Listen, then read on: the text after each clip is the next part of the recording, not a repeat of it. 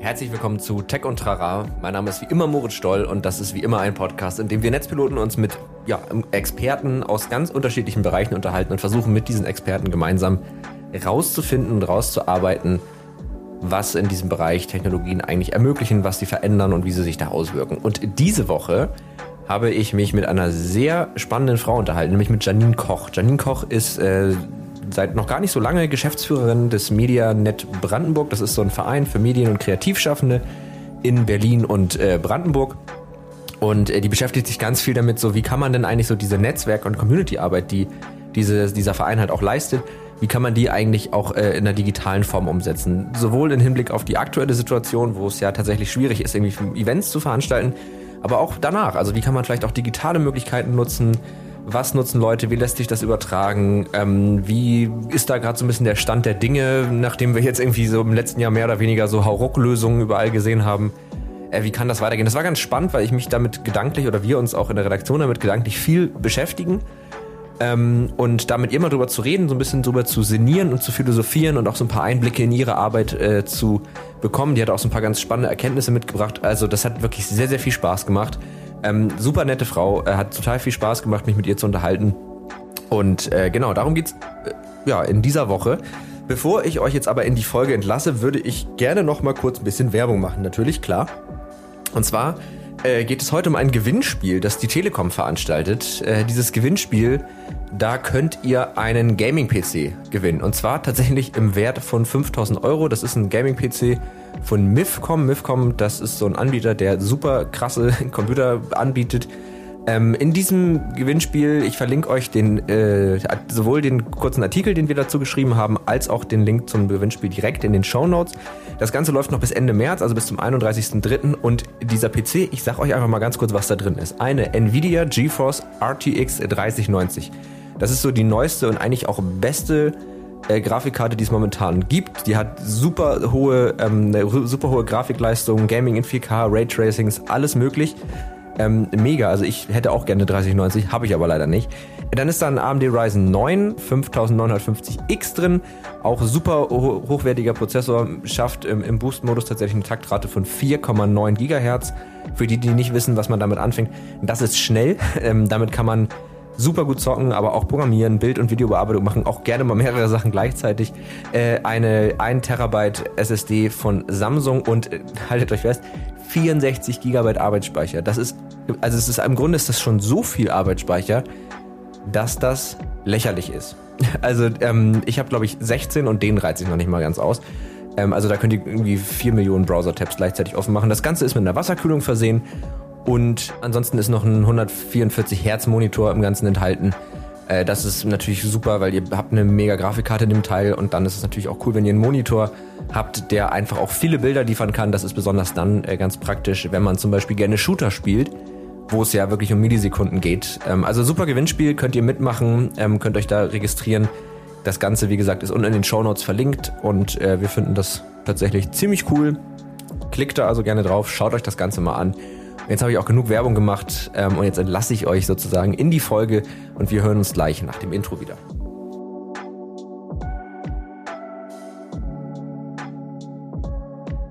Tech und Rara, ein Podcast der Netzpiloten mit Moritz Stoll und spannenden Gästen über Tech und Rara.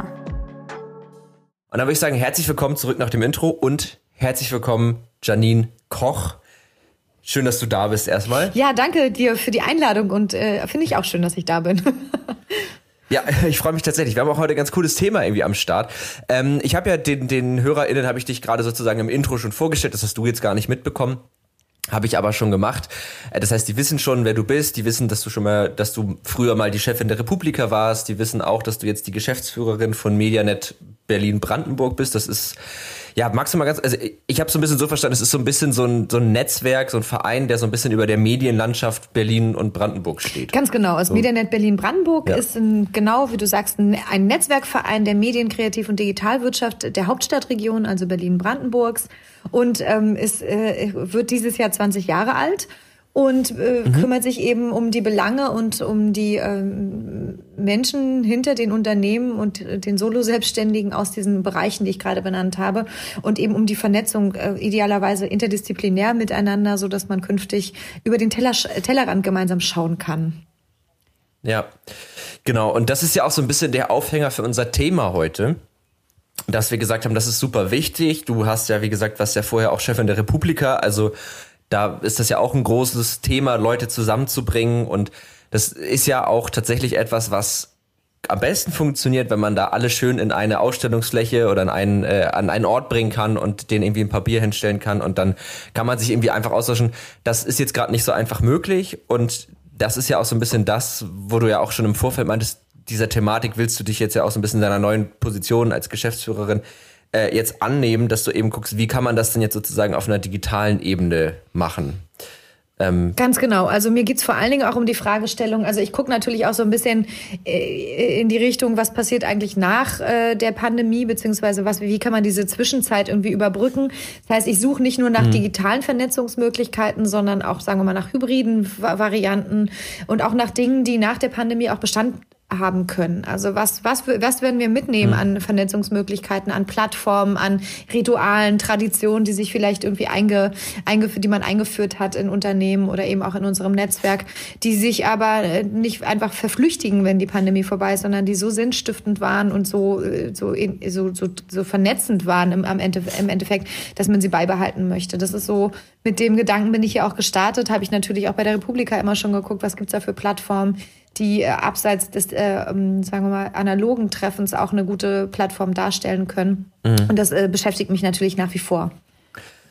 Und also vielleicht um mal ganz kurz so ein bisschen den Start da reinzufinden, wie, wie war denn das jetzt vor der Pandemie? Also wie habt ihr das da gemacht? Wie macht ihr es jetzt? Also auf welchem Stand bist mhm. du jetzt? Hast, hast du schon so Erkenntnisse für dich rausgefunden? Ähm, ja, klar. Ja. Absolut. Also vor der Pandemie, ähm, das Medianet lebt vor allen Dingen von äh, Events. Also die Events als mhm. Grundlage für Vernetzungsmöglichkeiten. Das sind Matchmaking-Events, das sind Investorendinner, das sind ähm, HR oder äh, Law, äh, Wissenstransferformate, wo Leute zusammenkommen und sich, sagen wir mal, äh, Informationen zu jeweiligen Nischenthemen oder eben Themen holen.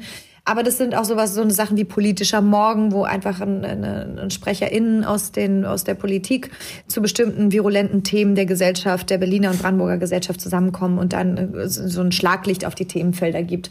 Und das sind aber alles mhm. Formate, die in der Regel sehr stark durch äh, Präsenztermine getrieben waren. Und dann kam jetzt eben die Pandemie und dann hat man relativ schnell hier auch bei Medianet reagiert und hat sehr viele von den Formaten äh, digitalisiert. Also einige von den Formaten lassen sich auch leicht digitalisieren, gerade die Themen, die um Wissenstransfer gehen. Da reicht es zum Teil, wenn man einfach eine, sowas wie eine Zoom, MS Team, äh, Google, was auch immer für Plattformen man dafür benutzen möchte, äh, nutzt, um dann jeweils eine Sprecherin dahinzusetzen und zu sagen, das ist mein Thema, darüber möchte ich euch informieren und danach gibt es ein Q&A von den Leuten, die daran teilnehmen. Das ist, sagen wir noch die ein, mhm. einfachste Form der Vernetzungsmöglichkeit. Da geht es aber viel mehr um Austausch von wirklich, sagen wir mal, Grundlagenwissen.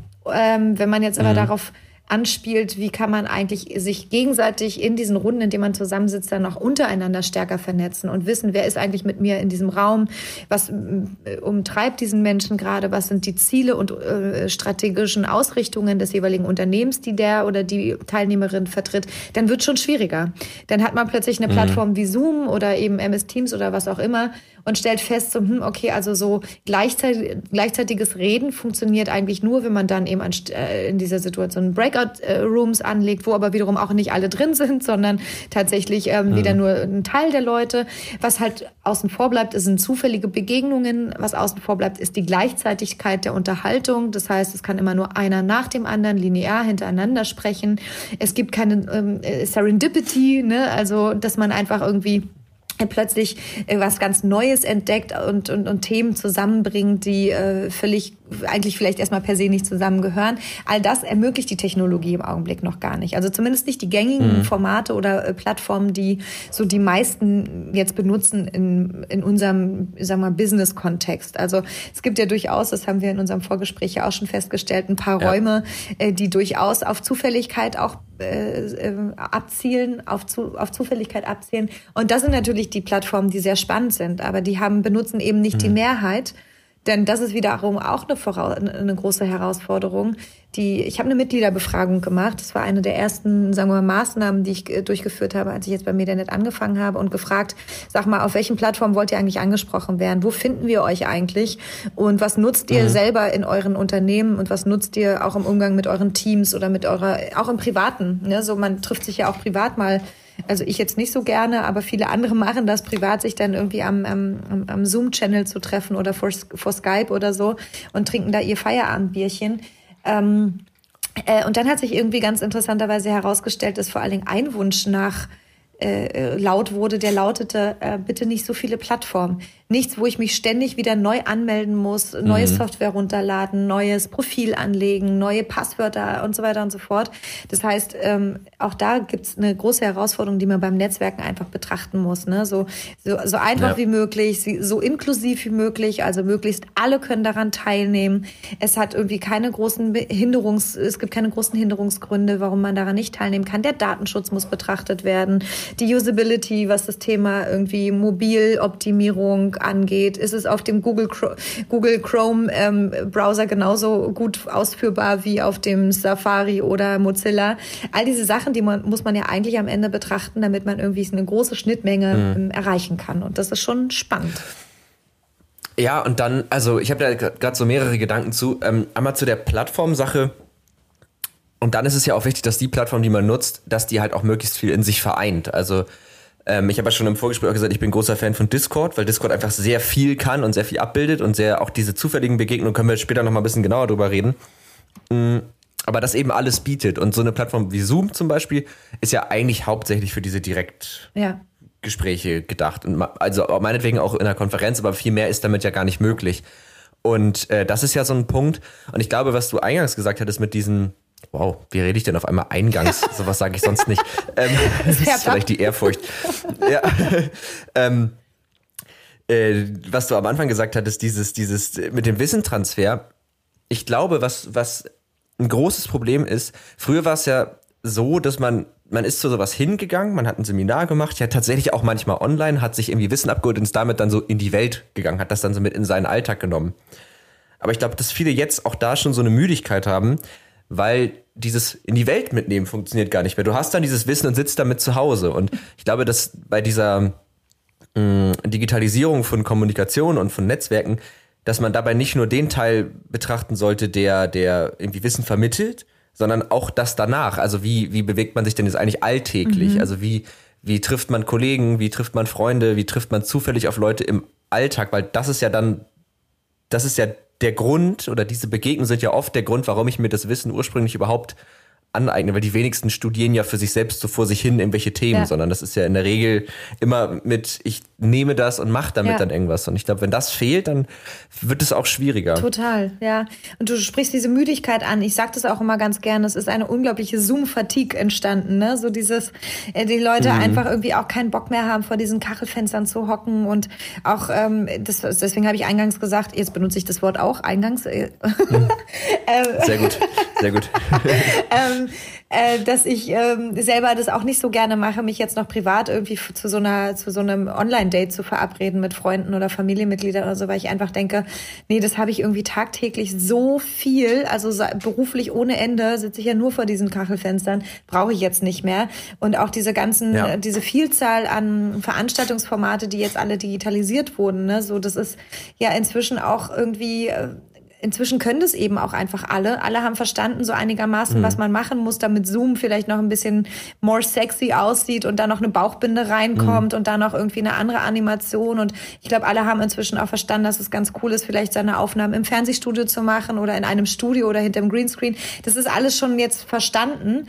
Aber so viel kann man gar nicht ja. konsumieren. Also wenn man sich reinzieht, ähm, wie, in welcher hohen Konkurrenz all diese Formate stecken zu sämtlichen mhm. Podcasts ein, wie diesen hier, den wir gerade machen, zu sämtlichen mhm. Clubhouse-Sessions, zu allen möglichen, äh, sagen wir mal, Print- oder Online-Leseangeboten, zu allen Netflixes und Primes dieser Welt. Also es ist ja eine riesen Konkurrenz. Und da muss man sich halt am ja. Ende auch wieder fragen, so, okay, also äh, hält es stand? Also ist wirklich, ist mein USP, also mein Alleinstellungsmerkmal meines Produktes, ist es wirklich, ähm, sagen wir mal, der Content, der Wissenstransfer, geht es ums Programm? Oder ist heimlich dahinter was ganz anderes, nämlich das Menschen auf Menschen treffen? Ist das vielleicht eigentlich das, warum die Leute ja. zu meinen Veranstaltungen kommen? Und mein Eindruck ist, dass es genau das ist, dass die Leute natürlich gerne auch hochwertigen Inhalt mitnehmen und dass es natürlich wichtig ist, dass man das irgendwie auf einem Niveau hält, was wirklich seinesgleichen sucht, meinetwegen.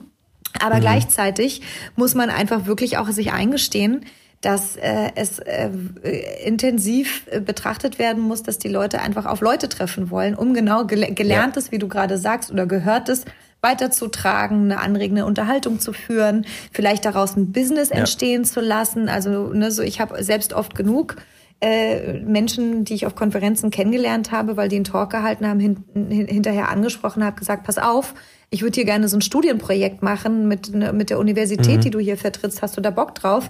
Und äh, nicht, nicht selten hat sich daraus eine wirklich coole Kooperation ergeben. Aber dieser, dieser mhm. Schritt ist ja viel schwieriger, äh, via dieser, ähm, sagen wir mal, Online-Formate äh, zu, zu machen, denn die Nahbarkeit ist nicht da. Es gibt im Augenblick auch selten Formate, wo so eine Vernetzung im Anschluss irgendwie ermöglicht wird. Also, dass man sagt, okay, passt auf, ihr bleibt jetzt alle hier noch im Raum, weil das ist jetzt der Zeitraum, wo ihr euch alle untereinander kennenlernen müsst und vernetzen müsst. Ja. Macht es mal mit irgendwie 2500 TeilnehmerInnen. Das geht auch schon mal gar nicht. äh, ja. Insofern, da, da sind halt ganz viele Fallstricke, die total schwierig sind äh, zu betrachten und irgendwie mich dann immer wieder zurückführen auf naja, äh, das Art von, diese Art von Vernetzungstool äh, online gibt es aus meiner Sicht noch nicht. Nee, genau, also es ist, also die, die Versuche, die es gibt, also ich war auch auf so einigen äh, so Live-Sessions, wo das dann im Nachhinein, ist auch ein wahnsinniger Krampf. Also weil du musst dich, selbst als jemand, der sich mit sowas gut auskennt, da schnell reinfindet, du musst dich ja auch einmal erstmal so damit auseinandersetzen. Also, oh, wo muss ich denn jetzt überhaupt hin? Ach so, okay, so funktioniert das. Dann schreibst du Leute an. Leute aktiv anzuschreiben ist auch immer, das, also viele, also niemand geht schon völlig befreit auf der Republika auf jeden zu und sagt, ach übrigens, hallo. So, das ist ja auch schon was, was nicht jeder gut kann. Aber dann noch so online, also ne, das ist dann auch wieder noch so eine Hürde. Und ähm, also ich glaube auch, dass dass man die Sachen, die gut funktionieren, sind oft auch kleiner tatsächlich. Also die ganz großen Sachen, da hast du eben, weil, wenn, wie du schon sagst, wenn es da irgendwie 2000 Leute noch sind, vernetzt die mal. Also gib denen mal die Möglichkeit, sich digital gut auszutauschen. Bei 10 ist es schon wieder ganz anders. Also so kleinere Sessions, glaube ich, sind schon wieder viel, viel leichter zu machen. Ähm, und ich habe es ja schon gesagt, ich finde tatsächlich, also ich habe das auch so gemerkt, jetzt diesen Kontrast zwischen, zwischen der Arbeitswelt und meiner privaten Welt, weil im beruflichen, da habe ich dann mehrmals die Woche Zoom-Calls, da weiß ich dann, ach so, ja, Dienstag um 12 Uhr, dann und dann, das dauert ungefähr eine Stunde, manchmal habe ich auch drei am Tag und bin dann am Ende auch einfach nur noch genervt und habe Kopfschmerzen, weil man irgendwie, man sitzt die ganze Zeit, es ist so ein bisschen, es ist ein bisschen anstrengender. Äh, und privat geht es, weil ich bin, also ich finde da Discord wirklich ein gutes Tool, ohne dass das jetzt Werbung ist, also es ist einfach mein persönliches Empfinden, ähm, weil die halt, du kannst ja bei Discord, kannst du einen Server aufmachen und Leute auf diesen Server einladen. Das geht direkt oder per Link, je nachdem, wen, wie offen man das gestalten möchte. Und diesen Server kann man strukturieren. Du hast halt Mitglieder, die, denen kannst du Rollen zuweisen. Also du kannst dann auch sowas wie Admins oder Moderatoren und sowas äh, da rein tun. Du kannst Bots hinzufügen, die auch moderative Aufgaben übernehmen können. Zum Beispiel, es gibt Text-Channel, es gibt Sprach-Channel. Und Discord ist bei mir immer offen. So, und ich sehe dann sofort, ach ja, der ist gerade online dann ruft man sich mal kurz an, schnackt vielleicht ein bisschen. Manchmal, ich habe auch schon mit drei, vier Leuten einfach in so einem Discord-Raum gehangen und wir haben alle gearbeitet und ab und zu hörst du mal so eine Tastatur mhm. klackern oder jemand sagt mir, oh scheiße. Und man weiß, ah, funktioniert gerade irgendwas nicht. Aber es ist so ein bisschen dieses, was du sagst, dieses Beiläufige. Mhm. Dann hatte ich irgendwie was Neues rausgefunden für einen Artikel und habe dann, ah, okay, cool, wusstet ihr das schon? Und schon kommt dann irgendwie unter Kollegen auf einmal so eine, so eine ja, wieder diese Beiläufigkeit ja. zustande. Das klingt so ein bisschen, glaub, klingt so ein bisschen wie, äh, du hast es gerade schon gesagt, Kollegen, als könnte man es gut als so Großraumbüro äh, nutzen. Ja, mhm. so dass diese, mhm. diese, sag mal, äh, das, was es jetzt ja gerade nicht gibt, dieses Zuraunen und so dieses gemeinsame Nachdenken und dann kriegt einer mal ja. mit, wie der andere telefoniert und dann sagt er, übrigens, mit dem habe ich letzte Woche auch gesprochen, da hatten wir noch folgende Idee oder so. Das ist auf jeden Fall, ja. auf jeden Fall stelle ich mir vor, ich habe das Discord tatsächlich selber noch nie genutzt, aber habe das nach deinem ähm, Tipp jetzt neulich im Vorgespräch auch schon voll auf der Agenda. Ähm, stell mir vor, dass es dafür auf jeden Fall gut nutzbar wäre, ne? Also für so eine ja. für so ein bei, gemeinsames beiläufiges Arbeiten mit gleichzeitiger Möglichkeit sich auszutauschen. Ja. Das ist eigentlich ganz cool. Total. Also im Grunde ist würde ich sagen, Zoom ist so das Festnetztelefon. Ja. Das machst du auf, um so ganz konkret jemanden anzurufen. Und und und das ist eben so eine Plattform, die ist Ja, die ist einfach genau wie so ein wie so ein Ort. Also es ist einfach wie so ein Hub, wo du deine Gruppe hast. Ich habe so ich bin so auf zwei Servern, wo ich ne, das eine sind so eine eine Freundesgruppe, das andere eine andere. Man weiß sofort, man trifft da irgendwie immer ja. irgendjemanden. Und dann gibt es tatsächlich auch Leute, die das für ihre Community benutzen. Es gibt ähm, einen, ich bin auf so einem von Brackies, das war äh, ganz lange so ein YouTube-Kanal für so Game-Entwicklungskram. Mhm. Und die haben halt auch so einen Server und da auch super viele Sachen. Du findest da andere Leute. Da gibt's Leute, die suchen dann irgendwie Leute, die bei ihren Projekten mitarbeiten. Hey, ich suche irgendwie jemanden, der, oder auch äh, so Mentoren. Das ist halt ein Text-Channel und da schreiben Leute halt nur rein, hey, ich brauche jemanden, der mir das mal zeigt, mhm. wie das funktioniert cool. und so. Also echt ein, ein solides, cooles Tool, glaube ich, um, um Leute zusammenzubringen ja. und irgendwie seine Leute auch so ein bisschen zusammenzuhalten. Ja, spannend. Ich habe ja schon ja. gesagt, ne, dass ich diese äh, Mitgliederbefragung gemacht habe, um mal rauszubekommen, wo die sich so alle rumtümmeln. Und Zoom ist da auf jeden mhm. Fall mit 85 Prozent das meistgenannteste Tool. Also äh, mhm. als ich meine, es hat sich einfach wahnsinnig etabliert und die sind ja sehr skaliert, sehr früh, ne, haben die gerafft. Die mhm. müssen sich noch verstärken in ihrer Serverlast und hast du nicht gesehen, die waren ja wirklich sehr schnell ja. am Start. In, ich was mich irgendwie die ganze Zeit wundert, ich glaube, darüber haben wir auch schon gesprochen, was ist eigentlich mit Skype passiert?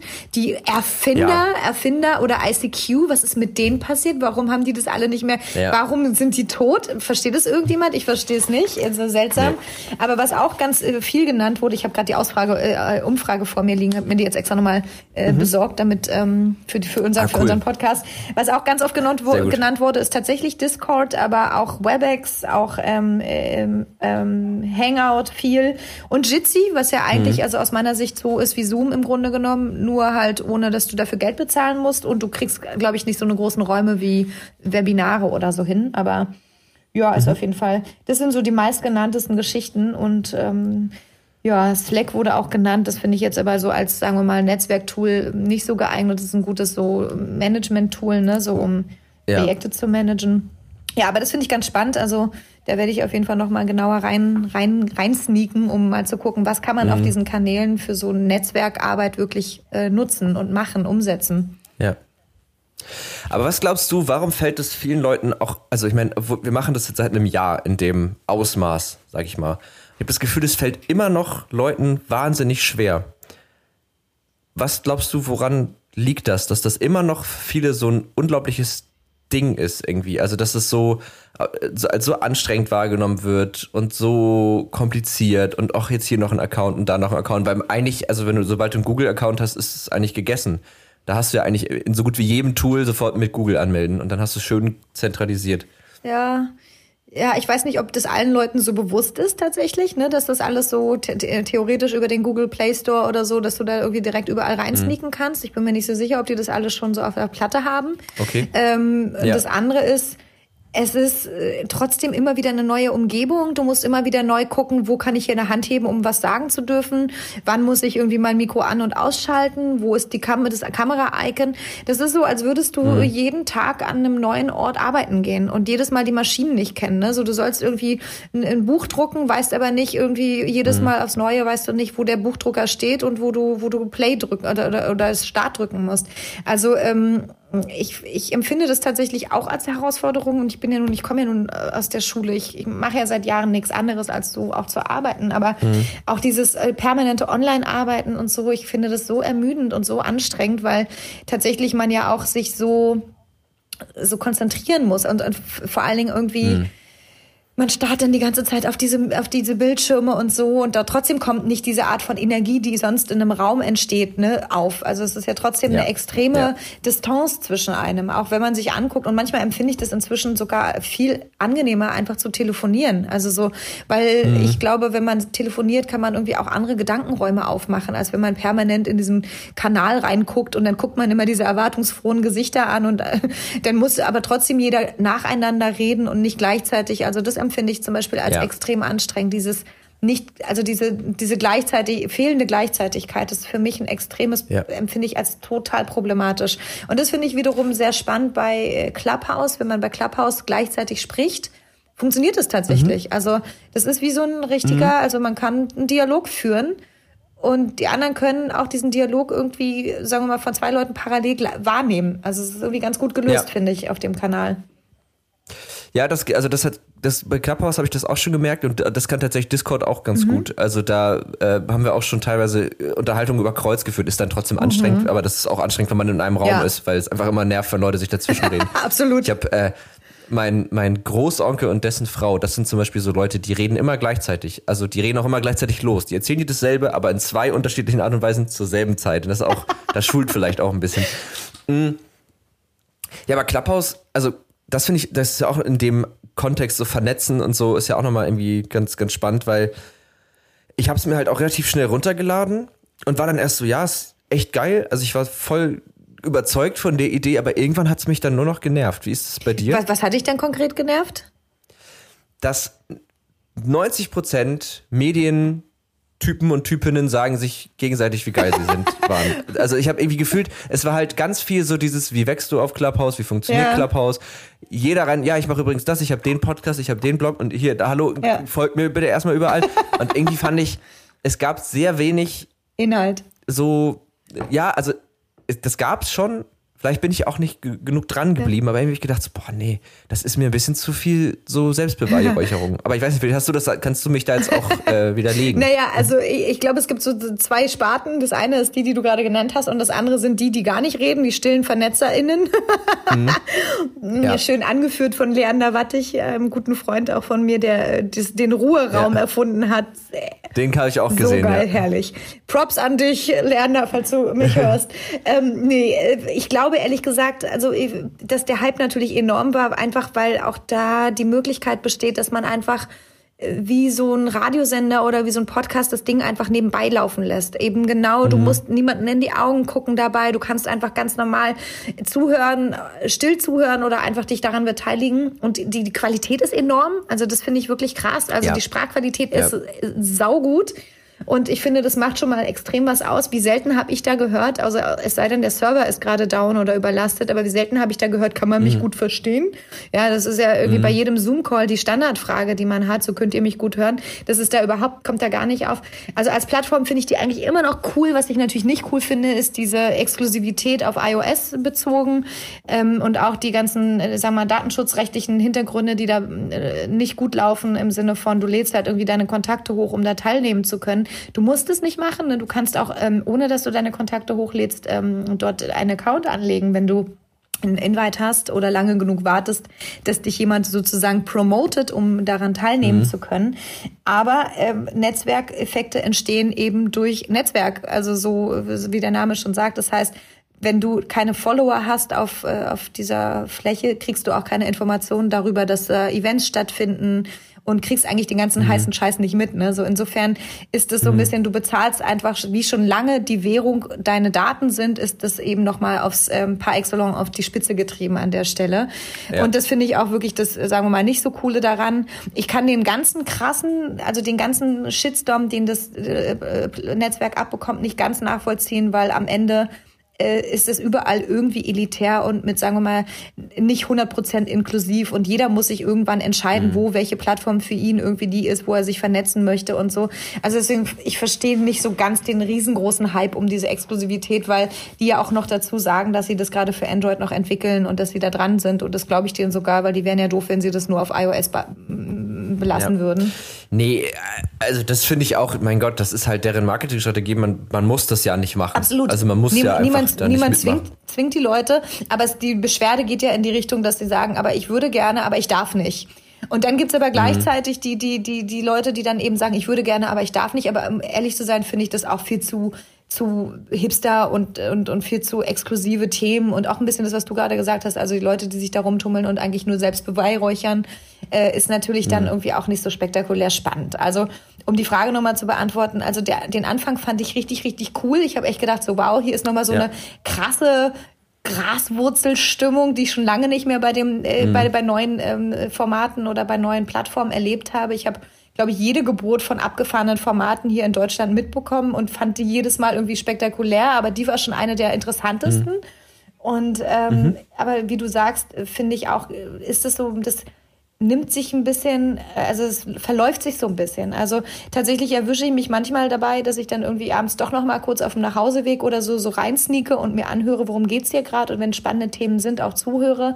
Aber ich finde, das lebt ähm, wirklich davon, dass da Leute diese Clubhouse-Sessions veranstalten, die so ein bisschen Struktur da reinbringen. Also die irgendwie mhm. wirklich das gut moderieren, die das Inhalte gut vorbereiten, die ein geiles Panel zusammenstellen und die einfach sagen, ich will hier am Ende irgendwie ein Ergebnis haben und äh, nicht in drei Stunden, sondern das ist irgendwie ein Format, das geht eine Stunde lang oder so und dann habe ich vielleicht irgendwie drei, vier Key Facts und die kann ich vielleicht am Ende auch nach außen tragen und sagen, ich hatte gestern Abend eine Clubhouse-Session mit XYZ und wir haben darüber gesprochen mhm. und das sind unsere Key Findings. Mhm.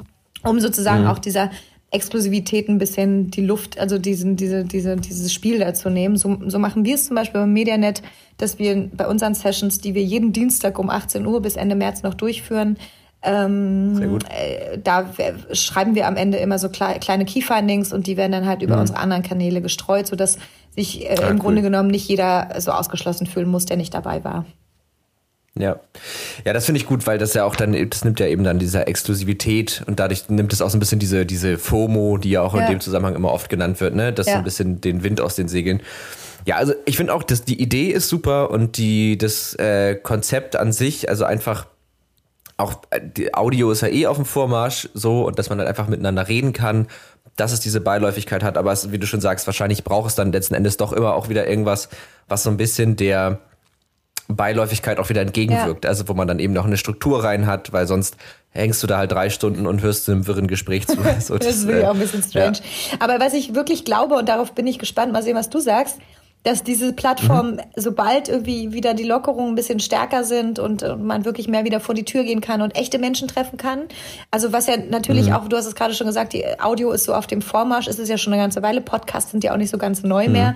Ähm, die nee. Intimität, die so entsteht durch diese Stimme, ne, und noch dazu ist Clubhouse, haben wir schon festgestellt, hoch, qualitativ sehr hochwertig von der, von der, von der, von der, vom Sound her. Mhm. Die Intimität der Stimme erzeugt natürlich nochmal eine andere Nähe als jetzt, sagen wir mal, nur diese Karrefenstern, in die wir die ganze Zeit reingucken.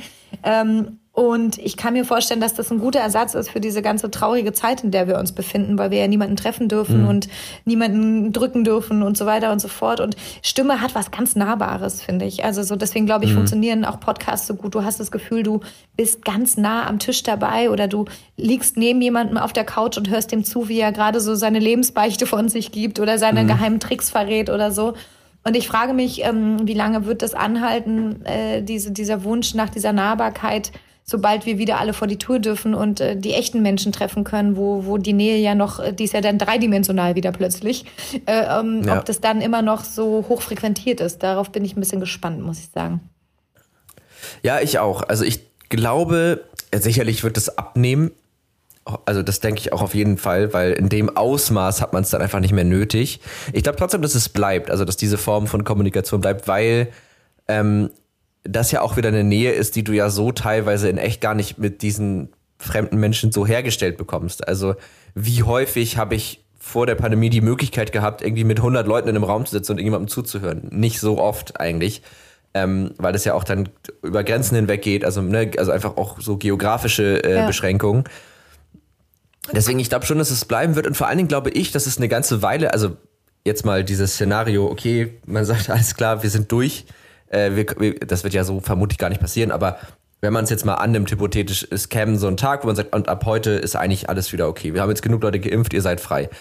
Ich glaube, dass es dann auch eine Weile brauchen würde, bis diese, diese Lockerheit bei den Leuten auch ankommt, weil viele entwickeln auch gerade wirklich so ein paar Ängste ja. davor, einfach wieder vor die Tür zu gehen, unter Menschen ja. zu gehen, weil man hat das jetzt einfach zwölf Monate lang nicht gemacht. Ja. Das ist also. Das glaube ich auch. Das ist auch total meine Beobachtung. Gebe ich stimme ich dir voll zu dass die, ähm, äh, dass die Leute auch Angst haben und oder Berührungsängste haben, wieder auf Veranstaltungsformate zu gehen, mhm. wieder in größeren Gruppen sich irgendwo aufzuhalten und so, weil das einfach irgendwie immer noch ein großer Unsicherheitsfaktor da ist. Also ich habe ja letztes Jahr noch ein paar mhm. Veranstaltungen auch mit der Republika gemacht, Hybridveranstaltungen, unter anderem ein so ein Martin Roth Symposium.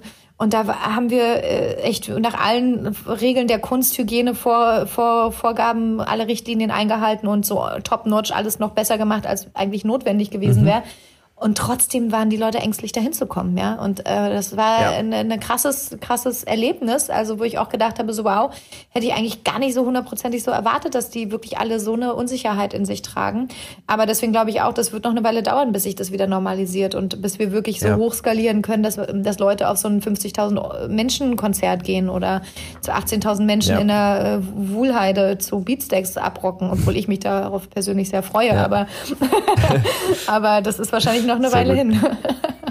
Ja, ich, ich glaube auch. Also, und ich glaube, dann kommen auch noch so Social Anxiety Sachen einfach dazu. Also, dass man ja auch einfach, ne, für viele ist es auch einfach verunsichern, unter vielen Menschen zu sein.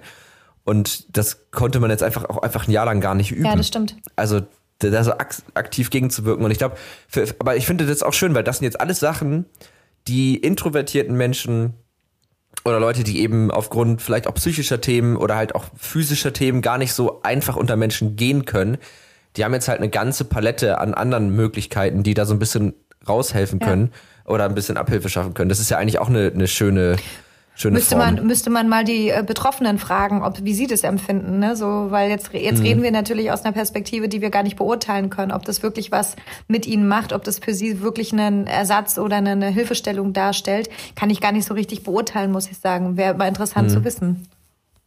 Mhm. Ja, ich kann das, glaube ich, zu, zum Teil ein bisschen beurteilen. Also ich, ich mag zum Beispiel gar keine Menschenmassen. Ich ja. fühle mich da sehr unwohl drin. Und deswegen finde ich das schon schön, manche Dinge auch jetzt machen zu können, ohne ähm, dass ich da immer in irgendwelche Menschenmassen reingehen mhm. muss. Also, mhm. aber gut, das ist jetzt natürlich nur ein Leitbeispiel, ne? Aber trotzdem. Ja, ja spannend. Ja, aber es ist, also ich glaube auch, das wird, wird noch spannend werden, was sich noch entwickelt, weil ich hatte jetzt, ähm, hatte ich dir, glaube ich, auch im Vorgespräch erzählt, vor ein paar Wochen mit Phil Libin ein Interview mhm. geführt. Ähm, das ist der äh, Gründer von Evernote. Mhm. Und der hat jetzt mit, die, also die neue Firma, die neue Software heißt mhm. Und das ist im Grunde ist das ein Tool, was halt Videocalls und dieses Format Video generell ziemlich doll aufpeppt. Also du kannst praktisch, du hast ziemlich viele Mittel, also die Idee, ich fange nochmal von vorne an. Die Idee ist, ähm, dass du, dass er meint, naja, die meisten Leute, und Amis sind da immer noch ein bisschen anders, die haben im Laufe ihres Lebens so ein bisschen verstanden, wie man irgendwie ein Entertainer ja. ist. Also wie man irgendwie andere Leute unterhält und bei der Stange hält. Und er meint, aber die meisten können das nicht in Videoform. Ja. Und die wollten denen praktisch so ein paar Möglichkeiten an die Hand geben. Also, dass du, und die haben halt sowas gemacht, dass du halt hinter dir wie mit so einem Greenscreen äh, Folien präsentieren kannst. Du kannst dich vor diesen Folien hin und her bewegen. Du kannst ein paar Effekte benutzen, aber es ist jetzt auch keine dumme Spielerei, sondern die machen schon Sinn, ja. die Effekte. Und ähm, der meinte, das hat er mir anhand von so einer Grafik richtig gezeigt, er meinte halt, naja, wenn du das mal so aufzeichnest, wenn du sagst, jede Erfahrung ist entweder analog oder online und synchron, also direkt live oder asynchron, dann konntest du vorher halt eigentlich die Sachen immer in den einzelnen Quadranten sehr eindeutig verordnen. Also er meinte, eine Uni-Vorlesung war immer analog und synchron. Ja ein YouTube-Video war online asynchron. Er meinte, und diese, diese Trendschärfe, die geht jetzt halt langsam verloren. Also es wird einfach immer hybrider. Ja. Und ich glaube, da passiert halt noch viel, was wir uns vielleicht jetzt noch gar nicht so ganz vorstellen ja. können. Aber. Wie man eben, ja. Entschuldige, erzähl weiter. Zu Ende. Nee, also wie man eben solche, solche, gerade jetzt in unserem Fall eben solche, solche Communities und Netzwerke, wie man die auf so einer Karte eben verorten ja. kann, wo die halt dann nicht nur noch digital sind, sondern wie es halt sich mischen kann. Absolut, ja, das wird total spannend und ich glaube, sobald wir äh, da ein bisschen weiter sind in Richtung AR und ähm, VR und äh, alles Mögliche, was es da noch so für Möglichkeiten gibt, ähm, immersiver zu werden. Ja, also ganze mhm. Thema Mediatek und Beyond, Techno äh, Beyond Entertainment und so Technologien. Also ich, das wird nochmal spannend, wenn wir in diese Richtung ähm, ein bisschen stärker einsteigen und dann irgendwie diese Maßnahmen und Mittel irgendwie auch als einen Teil unserer immersiven Erlebnisse äh, online, analog irgendwie zusammenführen können. Also mhm. und dann kommen wir wahrscheinlich irgendwann zu einem Punkt, wo man sagt, okay, ähm, das macht jetzt auch inzwischen wirklich auch Spaß, an solchen Sachen teilzunehmen. Und das mhm. ist ein Erlebnis und nicht nur einfach eine Konfrontation oder so, ja. So. Ja. Und ähm, ja. da kannst du ja wahrscheinlich aus deinem Studiengang dann demnächst auch viel berichten.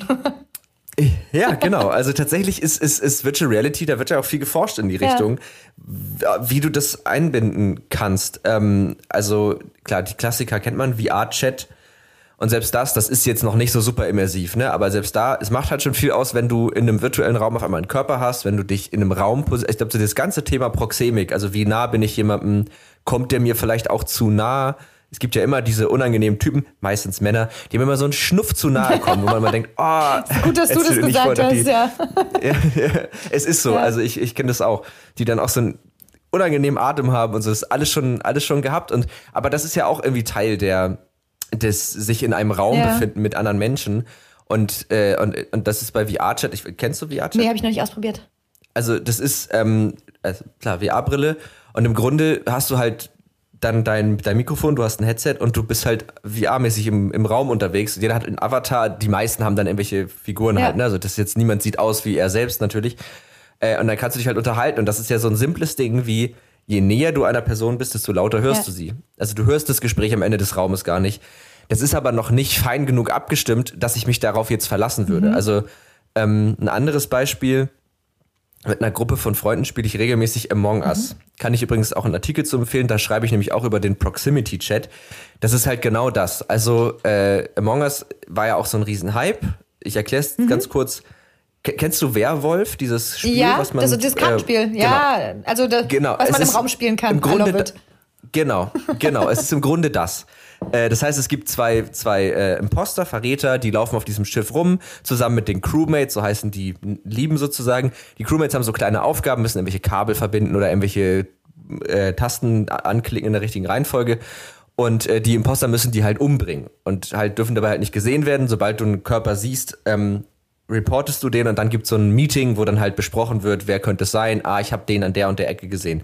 Das kann man halt so spielen, dass man während der Runden sich gar nicht hört und dann immer nur in den Meetings miteinander spricht oder man benutzt halt Proximity Chat. Und da hörst du dich halt in Abhängigkeit davon, wie nah du dir bist. Ja. Und das ist, obwohl das ja nur zweidimensional ist, wenn das funktioniert, super Abgefahren. cool, weil das halt eine ganz, ja, es macht eine ganz andere, äh, ganz andere Ebene auf ja. und äh, verändert dieses Spiel total. Man hat wirklich noch mehr das Gefühl, also man läuft halt zusammen, um seine Unterhaltung zu beenden. Ja was man halt sonst natürlich so nicht machen würde. Also wenn man sich jetzt einfach nur nebenbei über Discord oder so hört. Ähm, aber wenn es halt nicht funktioniert, ist halt richtig dumm. Ja. Weil dann ne, denkt man, die hören einen ja nicht. Wenn man schon tot ist, sollten einen die Lebenden eigentlich nicht mehr hören. Und dann sagt man, ja, ja der hat mich umgebracht. Und alle, ja toll, haben wir gehört, Runde ist damit gelaufen. Und okay. Das ist auch nochmal so ein Beispiel, ne, was das, wie wichtig das ja auch ist, dass das wahrscheinlich dann gut funktioniert einfach. Ja, absolut. Absolut, definitiv. Ja. Und da, ist, da, stecken manche Sachen ja natürlich noch in den Kinderschuhen. Ne? So, das ist noch nicht so zu 100 Prozent mhm. so einsatzfähig, dass man es wirklich überall anwenden könnte. Aber das ist natürlich, ich glaube, ich glaube, das ist einfach das, wo die Reise hingehen wird. Ne? So diese ganzen, also VR-Chat ja. und Proximity-Chat, was du gerade ange, ange, angesprochen hattest. Und ähm, da brauchen wir vielleicht noch ein paar Jahre Pandemie, dass es so ausgefeilt ist, dass wir damit wirklich auch arbeiten können. Ich, würd, ich würde die Daumen drücken, dass das nicht mehr so lange mit der Pandemie andauert und wir trotzdem vielleicht in den ja. Genuss kommen. Aber ähm, ja. ja. mal schauen. Ja, aber ja, das ist die. Zukunft. Ich weiß gar nicht. Ja, absolut. Und ich, ich, weiß gar nicht, wo ich es gehört hatte, aber ähm, heute meinte Ingrid zu mir, dass man das jetzt ja so ein bisschen als wie so einen Testlauf sehen kann für die nächste Pandemie ja. oder für das nächste Ereignis. Hoffen wir natürlich alle nicht, dass es passiert, aber ist ja schon so, wie du sagst, ne? Das, das war jetzt ja halt einfach, das hat das ja ziemlich doll nach vorne gepusht ja. und wir mussten jetzt viel überlegen für Ausnahmesituationen und die, die Wahrscheinlichkeit, dass die nochmal kommen, ist ja relativ also hoch. Hab, so Klimawandel. Ich, ich habe neulich gehört von einem Freund von mir, der hat gesagt, ähm, der hat sich mit einem Arzt unterhalten und gehört, dass ähm, die Pest ist 150 Jahre zirkuliert in, in, in der Gesellschaft. Ja, also das war also, es gab nicht irgendwann den, cool. den gab nicht irgendwann den Status quo, so wie du vorhin angesprochen hattest. Ja. So, ja, morgen wachen wir alle auf und wir sind alle geimpft und deswegen ist die Pandemie weg, sondern das ist einfach was irgendwie einfach eine Weile zirkuliert und ähm, darauf werden wir uns mhm. sicherlich einstellen können. Ich will ja, also ich will jetzt hier nicht spekulieren oder so. Ich bin ja auch keine Ärztin, äh, diesbezüglich äh, sozusagen kein Mandat, aber so normaler Menschenverstand sagt, dass das nicht ähm, am Ende dieses Jahres einfach mit dem Jahreswechsel, wenn Silvester es weggeballert sein wird, wenn wir die Böller vielleicht ja. wieder rausholen dürfen müssen, äh, sollten. Äh, hoffentlich, hoffentlich, nicht. nicht. Hoffentlich Aber, nicht. Ja. Das ist zum Beispiel auch was, was, ja, was Gutes, was davon übrig geblieben ist. Ich, ich wünsche mir, ja, ich wünsch mir ja auch an Berlin ein Silvester wie in Sydney, wo es einfach maximal ein großes Feuerwerk gibt äh, an der Whatever Bridge bei uns hier in Berlin und dann gucken da alle rauf und freuen sich und dann ist aber auch äh, gut. Das wäre doch super. Für die genau. Umwelt super und für die Nerven auch total super. Ja, und für die Tiere ist es auch besser. Ja. Ey, äh, mein, mein, Hund fand das auch richtig scheiße. Absolut. Die war völlig fertig mit den Nerven und so. Das ist echt, ja, dieses Geböller. Ja. Ähm, aber ja, also wie du, wie du sagst, ich glaube auch, dass das wird noch eine Weile bleiben. Also sind wir auch gut, gut damit beraten, da irgendwie weiter zu forschen ja. in, die, in die Richtung. Ich glaube, da darf man auch echt so diesen als Forschungsaspekt, also man denkt ja, also ich zumindest denke immer schnell immer so an Startups und ja. äh, Leute, die das machen, ist auch wichtig, aber ich glaube, man darf auch nicht unterschätzen, was Forschung ja. da bringt, also was die für Erkenntnisse liefert, Absolut. was gerade so diese Nuancen angeht. Absolut. Wissenschaft, Forschung, total wichtig. Ja. Ähm, mir ist gerade eingefallen, wo du das meintest mit, ich bin ja auch keine Ärztin. Äh, ich habe das letztens andersrum erlebt. Da habe ich Nachrichten geguckt und da ging es um das tolle Wetter. Und dann haben die zu dem tollen Wetter einen Virologen befragt, aber nicht in Hinblick auf das Virus, sondern darauf, was es mit den Menschen macht, dass es jetzt wieder so schönes Wetter ist. Und der meinte, ja, das freut die. Und ich dachte so, ja, aber warum fragt no die dann Virologen? No-brainer. Ja. Da kannst du wirklich jeden, jeden von der Straße fragen. Sagen Sie mal ganz kurz, wenn die, wenn ja. die Sonne scheint und es sind 28 Grad, was glauben Sie, was macht es mit den Menschen? ja, es ist so geil, ey. Stand einfach Virologin, hat dazu seinen Senf abgegeben. Na klar. Das ist früher. Sollen wir mal. Ja? Nee, Entschuldigung, ich wollte dich nicht unterbrechen. Früher, früher gab es ja auch so Universalwissenschaftler, ne? So, die konnten einfach zu mhm. allem immer Auskunft geben. Die haben einfach äh, von allem eine Ahnung gehabt. Und vielleicht, ja. vielleicht geht ja die Reise da gerade wieder hin, die Universalwissenschaftler, ja.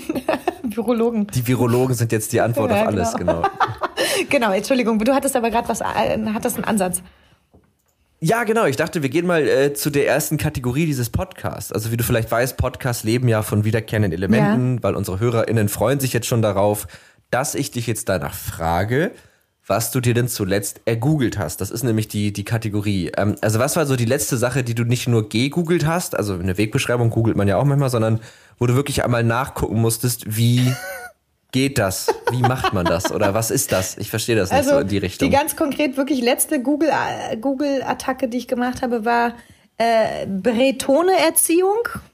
Äh, der Bretone ist ein Hund, ein Jagdhund aus, aus ah, Frankreich. Okay. Und ein Freund von mir hat, hat sich gerade so einen geholt und ich hab, wollte mal gucken, ob es dazu irgendwie gute Fachliteratur gibt. So ein ganz kleiner, süßer Welpe. Aber tatsächlich, was ich im sagen wir, Fachkontext gestern gegoogelt habe, um mir dann mich da, dazu nochmal schlauer zu machen, ist es äh, ist der Begriff Hol Holo Holocracy. Holocracy ist eine, ähm, mhm. eine, eine Möglichkeit, wie man Unternehmensstrukturen aufstellen kann und wie man Unternehmen sozusagen in eigengeführte kleine Teams ähm, selber Organisationsmodelle dafür herstellen kann und benutzen kann. Und mhm. das ist sehr, sehr spannend.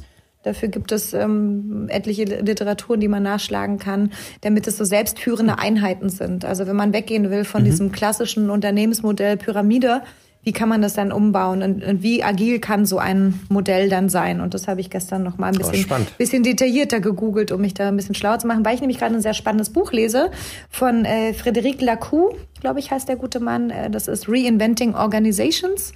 Also, mhm. und da gibt, äh, beschreibt der gute Mann äh, sechs Phasen, wie man äh, Organisationsstrukturen aufbauen kann, von der von ganz früher bis, sagen wir mal, jetzt in die evolutionäre Phase, in die wir gerade ein, übergehen.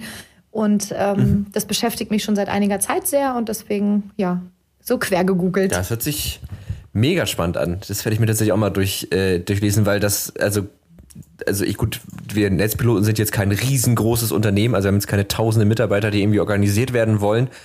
Aber das, das ist ja, also das finde ich eh spannend, weil ich habe letztens auch ähm, gelesen, ich glaube, es war in diesem kurze Geschichte der Menschheit mhm. von, ich kann mir den Namen nicht merken. Ähm, naja, aber wenn man kurze Geschichte der Menschheit ja. googelt, dann kommt man schon drauf.